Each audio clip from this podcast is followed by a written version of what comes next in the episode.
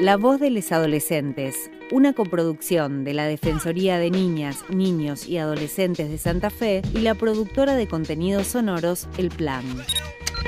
Episodio número 2. Medios de comunicación. Soy Luciano Fossati, tengo 15 años y vivo en San Cristóbal, Santa Fe. Mi nombre es Raiza Moses, tengo 17 años y vivo en San Cristóbal, Santa Fe y voy a la escuela agrotécnica.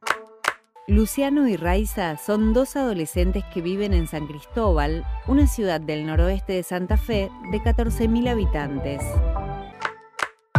Empecé en la movida de centro de estudiantes eh, porque yo antes iba a la escuela agrotécnica de acá de San Cristóbal. Acá hay distintos centros de estudiantes de la Escuela Nacional, de la Escuela de Comercio, la Escuela Técnica y la Escuela Agrotécnica. Y bueno, y como una formación en común, eh, se creó el Centro de Estudiantes Unidos para que los diferentes centros compartan ideas y puedan realizar proyectos más en conjunto.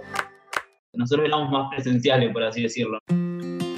Eh, hacíamos eh, charlas, tratábamos de de incentivar el aprendizaje en los chicos de nuestra edad, que entiendan un montón de cosas que por ahí son temas tabúes o temas que no, no están acostumbrados a tocarse en aulas o con su familia. Luciano cuenta que ellos eran más de lo presencial, pero cuando en 2020 la pandemia por coronavirus obligó a suspenderlo todo, el Centro de Estudiantes Unidos de San Cristóbal tuvo que pensar nuevas formas para seguir en contacto y poder desarrollar sus actividades nos tuvimos que reinventar a través de la pandemia porque no nos podíamos reunir, no podíamos tener una juntada física, diríamos, o una reunión como solíamos tener hace muchísimo tiempo atrás, ¿no es cierto?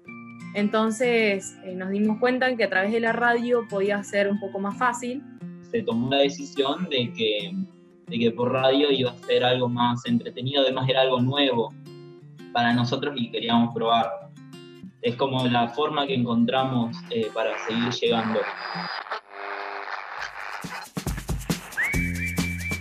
Buenas tardes, oyentes, les habla Raiza Moses y Luciano Fossati, representantes del Centro de Estudiantes Unidos, transmitiendo por la 88.9 y nos podés encontrar por todas las plataformas virtuales. Con la ayuda del profesor Alejandro Bassano, los estudiantes comenzaron a producir una serie de micros que se escuchan en la radio comunitaria de divulgación científica del Museo de Ciencias Naturales de San Cristóbal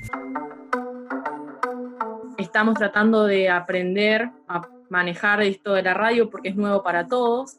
Comenzamos hace cinco meses y bueno, nuestra idea es ir también mejorando a medida que vamos eh, haciéndolo, ¿no es cierto? Uno de los temas que dimos fue ESI, porque primero acá en San Cristóbal hay muchísimas chicas con embarazos adolescentes. Hay que aclarar eso en un principio. Pero también es la misma falta de conocimiento de la gente. Hay gente mayor que no, vos te das cuenta que no tiene conocimiento de, varias cosas. Los temas que venimos tratando desde antes los volvimos a remarcar en este año, que sería cuidados con, eh, con enfermedades de transmisión sexual y eh, el tema de embarazos y tratamos un poco del tema de la ley del aborto que gracias a Dios salió. Nosotros dentro de todo asistimos a muchas charlas porque acá en San Cristóbal suelen hacerse charlas de ESI seguido entonces es como que dentro de todo estamos bastante informados. Igual, cualquier duda que tengamos, eh, tenemos algunos contactos, entonces preguntamos antes de decir información incorrecta.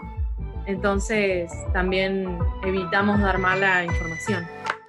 En los micros de radio son siempre les estudiantes y no personas adultas quienes hablan sobre educación sexual integral. Para generar confianza y empatía con las chiques de su misma edad, consideran clave que este tipo de información circule entre pares tenemos otro tipo, otro tipo de relación, diríamos, porque no es lo mismo que me lo explique un médico a que me lo explique un amigo, diríamos.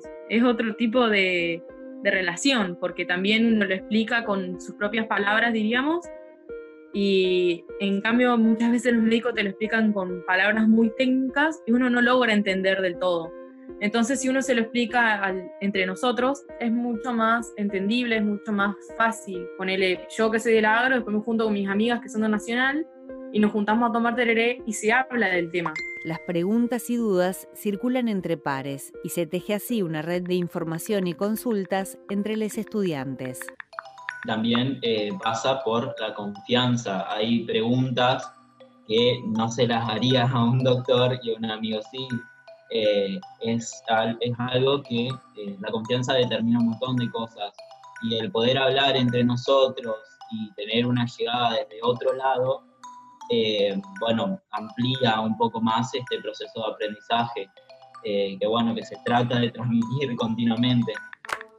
Y nos han mandado muchísimos mensajes por WhatsApp a los que los, los respondíamos en el siguiente programa porque los, íbamos grabando a cada uno de los programas. Es importante estar informados en sentido a evitar seguir divulgando información que no es cierta. Con respecto a ESI circulan un montón de, mitos que no, no, son reales. No sé, el uso de preservativo, por ejemplo, poder informar sobre eh, los contras que tiene y los a favores que tiene, que son millones de veces más que los contras. La comunicación es importante para eso, para poder dar información y que la gente la pueda usar en cualquier ámbito de su vida, digamos.